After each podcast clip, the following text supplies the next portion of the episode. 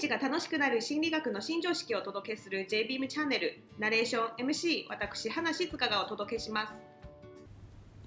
映画やドラマでメンタリストの方とかが人の心が読める相手の考えていることが当たるということがありませんか？心理学っていうとどうしても相手の考えていることがわかるっていうイメージがあるかもしれません。心理学を使えば人の心が全てわかるでしょうか？また、インターネットや雑誌などでは、読者の無意識や性格を言い当てる心理テストや、心理占いといったものが見かけます。これらのテストや占いは信頼できるのでしょうか？今日は正しい心理学と怪しい心理学について語っていきます。本物の心理学ではどうなんでしょう？じゃ心理学の研究でわかるのは多くの人に共通する性質や傾向です。つまりは、本物の心理学では、相手のことをすべて見透かすことはできないんです、残念ながら。あくまで共通する、人々が共通する性質や傾向であって、その人が何考えてるかはわかりません。だから、嘘とかも見抜けることはできません。です。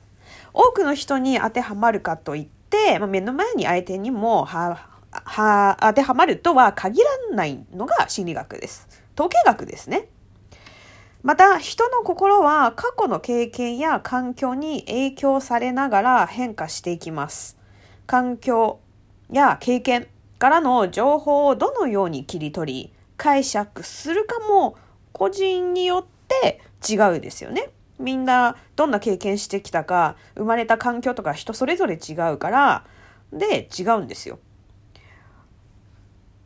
で結局、まあ、心理学の専門家が臨床や教育の場では、まあ、患者さんや子どもたちなど相談する人々対応するんですけれども結局はそれは相談者一人一人の心の特徴を理解しようとする時は会話をしたり心理検査と呼ばれるテストを行ったりしてその人の特徴を査定するんですよね。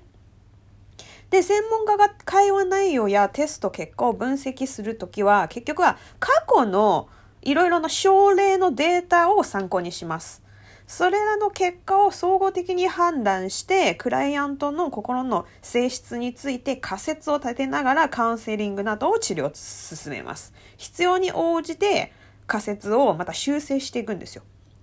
で、人の心は大変複雑なんですね。簡単ではない。心理学の専門家であっても、人の心の全てを満たすことはできないのです。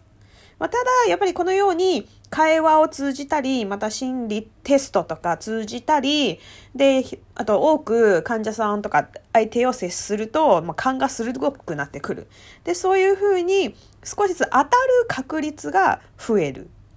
すごく高いっていうことですね。で、でも確率論で全て100%見透かすことはできないんですよ。どうしても例外がいるんですよ。じゃあなんで例がいるのってことは、まあ、人類のっていうか動物の生存に関するんですけど例えば人類って右利きと左利きがいますよね。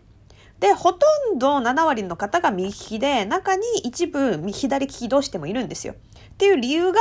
基本人っていうのはまあ同じ共通するんですけどでも万が一例えば環境がすごい変わって天変地異が起きて右利きだと生き延びることができない。ですると人類全員が右利きだったら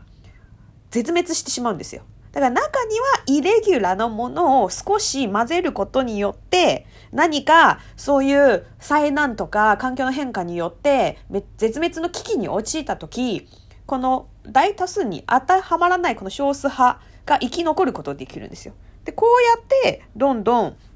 えっと、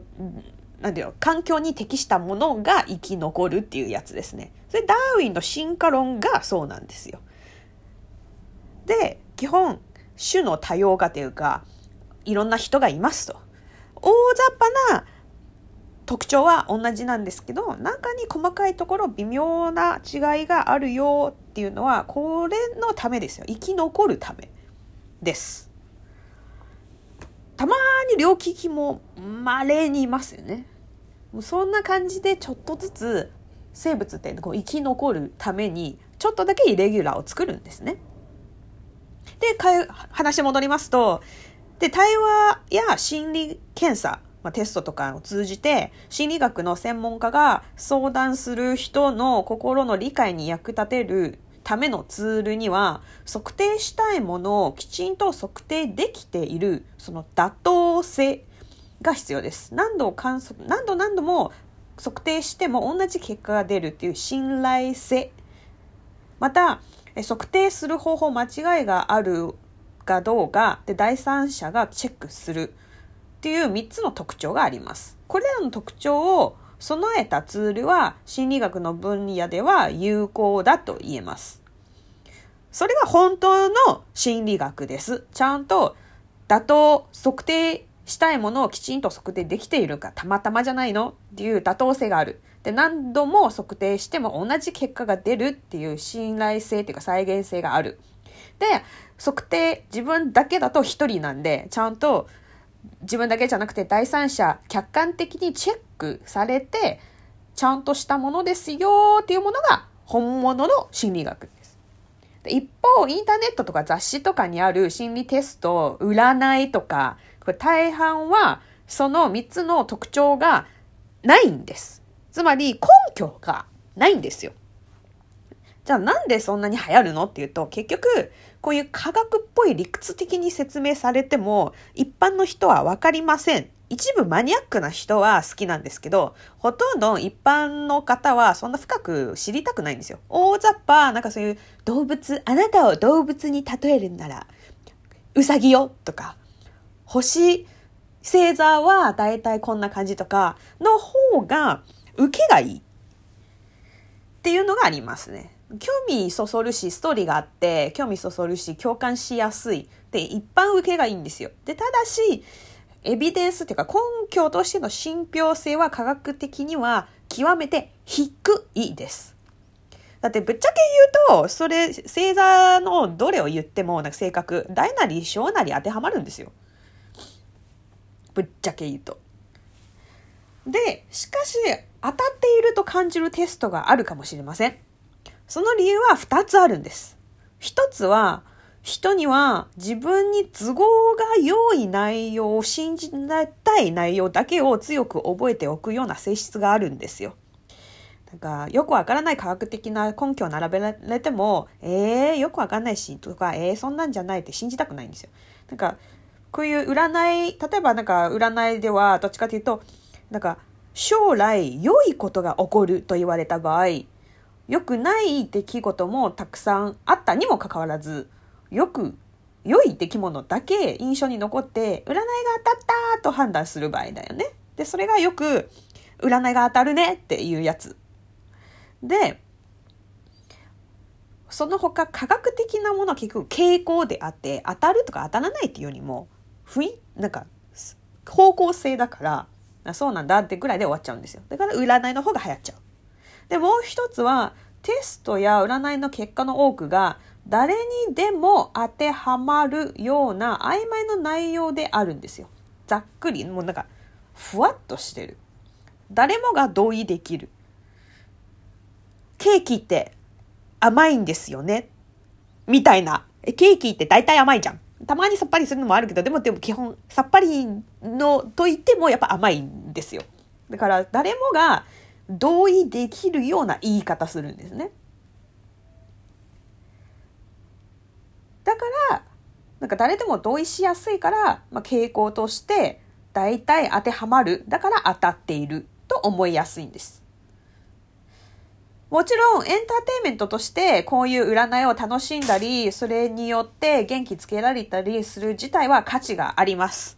だからぶっちゃけ当たる当たらないよりかどんなものでもいいから楽しいよ。そして元気になったよってこと自体が価値があります。で、それは例えば薬だったらプラセボ効果っていうものがあるんですよ。